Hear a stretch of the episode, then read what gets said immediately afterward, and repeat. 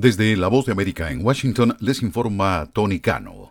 El gobernador de Texas tiene previsto firmar una ley que permitirá a las fuerzas del orden estatales detener a las personas sospechosas de cruzar ilegalmente la frontera entre Estados Unidos y México, otorgando a agentes locales competencias que durante mucho tiempo eran del gobierno federal. La medida probablemente desencadenará impugnaciones legales por parte de grupos de defensa de los derechos humanos. La ley, conocida como SB4, entrará en vigencia en marzo y tipificará como nuevo delito estatal el ingreso o reingreso ilegal a Estados Unidos, con penas que van desde 180 días de cárcel a 20 años de prisión.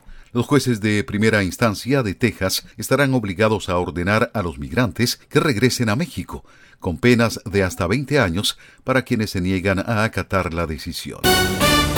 Las autoridades antimonopolio de Estados Unidos publicaron este lunes la versión final de las nuevas directrices sobre fusiones que, según el Departamento de Justicia, tienen por objeto fomentar mercados justos, abiertos y competitivos. Estas directrices definitivas ofrecen transparencia sobre la forma en que el Departamento de Justicia protege al pueblo estadounidense de las prácticas ilegales y contrarias a la competencia que se manifiestan en nuestra economía moderna. Así lo dijo el fiscal general Merrick Garland en un comunicado. Escuchan una producción de La Voz de América.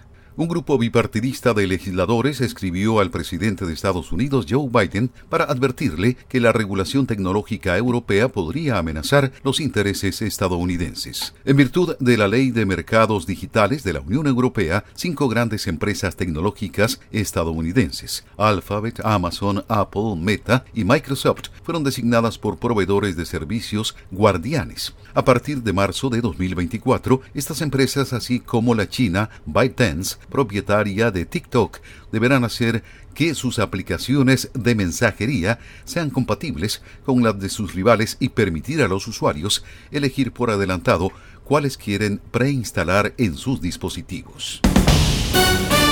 Apple anunció este lunes que suspenderá las ventas de sus relojes inteligentes Serie 9 y Ultra 2 en Estados Unidos a partir de esta semana, mientras resuelve un litigio de patentes sobre la tecnología que permite la función de sensor de oxígeno en sangre en los dispositivos. La medida se produce después de que en octubre la Comisión de Comercio Internacional de Estados Unidos dictó una orden que podría prohibir a Apple importar sus Apple Watch.